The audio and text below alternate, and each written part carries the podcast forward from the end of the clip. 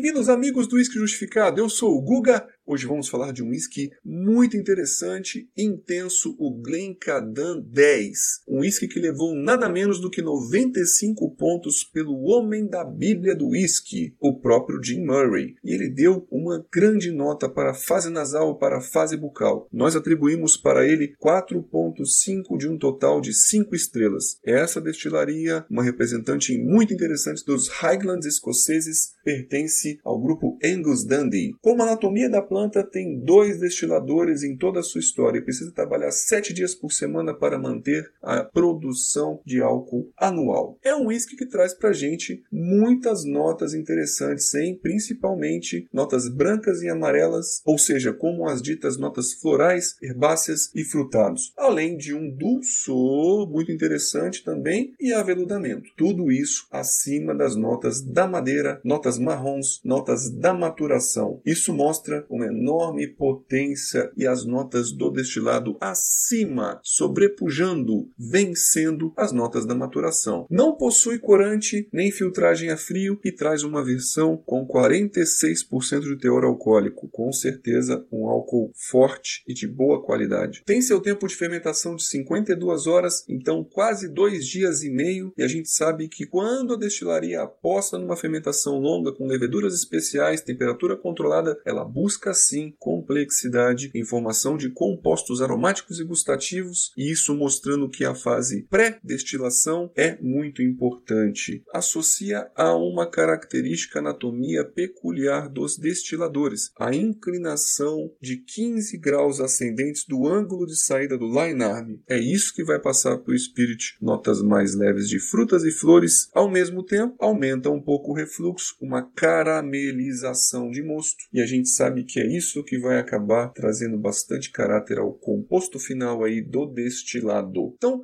seu aspecto geral é um frutado e floral delicado, mas também com dulçor de caramelização de mosto e picância. Seu diferencial é que ele traz aí um frescor ácido e uma enorme variedade em cítricos e frutados, inclusive frutas tropicais, além de uma associação a notas florais e herbáceos. Ele é muito easy drinking, apesar de ser potentemente alcoólico.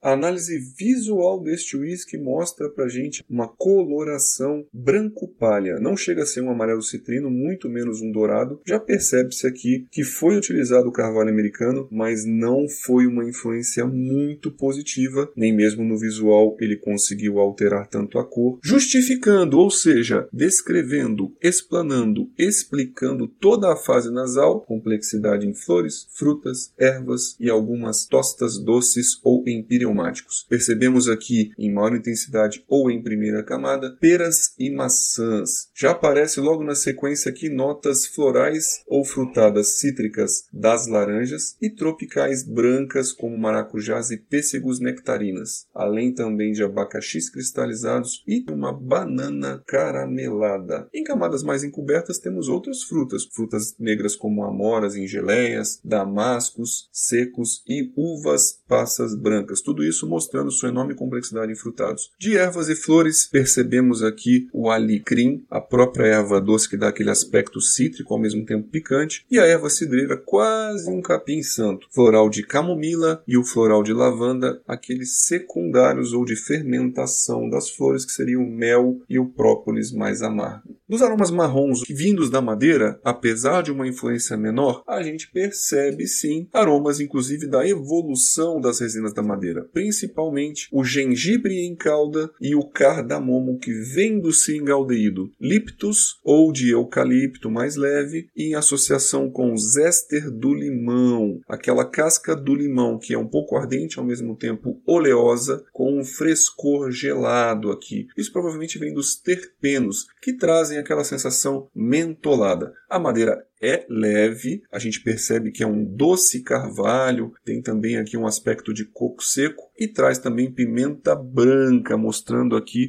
um carvalho mais picante. Isso acaba potencializando minimamente a percepção alcoólica. 46 ABV é um álcool potente. Com essa pimenta, esse carvalho picante, você acaba potencializando a percepção. Ele fica minimamente ardente ao nasal, quase aqui uma essência de eucalipto, mas dá aquele aspecto ácido para gente como um maracujá azedo forte em associação ao zéter do limão, mas longe de ser um álcool agressivo. Veja como é complexa a descrição deste whisky na fase nasal. O Glencadan em boca ele se comporta como um médio encorpado. Ele tem uma oleosidade interessante, não é uma oleosidade grande, preenche a boca, faz aquele mouth coating e dá aquele aspecto de mosto caramelizado e açucarado. Ou seja, 15 graus aumentam o refluxo e dá esse aspecto aqui caramelizado, açucarado, aquelas frutas e caramelos que aparecem aqui na boca, ao mesmo tempo tempo ele é grande, salivante, com uma excelente acidez e tem aquela picância tânica que é levemente ardente, como se fosse mascar um gengibre, mas aquele aspecto açucarado é como se fosse um gengibre em calda. Ele possui aveludamento, faz aquela cobertura da boca e você tem a sensação bastante camurça, aveludada. Termo técnico, a sua persistência gustativa é alta e vai perpetuando ainda mais a sensação de gengibre doce e caramelado e deixa um residual de boca oleoso, enceirado e picante. O retrogosto é impactante, lembra o liptus e o zester de limão, então lembrando ainda mais aquela essência de eucalipto, traz o floral própolis levemente amargo, mais a camomila e o caramelo. Eu vou concluir dizendo que o Glencadan 10 é um whisky muito interessante, infelizmente não encontrado no Brasil, mas nos Dutch Freeze do Uruguai, por exemplo, este whisky está sendo muito procurado, que custa 30 dólares em média, então o whisky traz muita complexidade. Eu costumo dizer que dos 10 anos, o que eu mais gosto entre os turfados está ali entre o Thales, que está entre o Lagavulin, lógico, mas os não turfados do Glenmorangie 10 anos. Este whisky veio bater de frente. Para um whisky com passagem em carvalho americano, não é um double cask, não é um whisky que busca associar muitas características. Este destilado aqui é um destilado nobre. A gente percebe que ele está acima dos aromas da maturação em madeira e é um destilado rico, potente